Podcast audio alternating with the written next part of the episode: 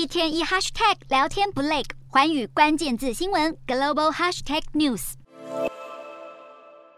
日本正在考虑要进一步松绑边境管制。内阁官房副长官木原诚二在十一号受访表示，下一波松绑就在不久后。根据日经新闻报道，日本在十月之前就会移除每天五万人入境上限的政策，也在考虑松绑入境签证，还有必须组成旅行团的限制。不过，日本官员对此依旧意见分歧，部分人认为几项限制可以同时取消，也有部分人主张逐步松绑。不过，能够一致同意的就是秋冬旅游热潮即将来临，在日元重贬的带动下，观光业的大好时机不容错过。有日本官员期盼日元贬值能够提高海外游客的吸引力。日媒也表示，政府有意修法开发像是渔港等更多在地观光潜力。如果顺利解除入境人数上限，甚至进一步扩大旅游松绑，就有望成为海外资金回流日本、提振经济的助力。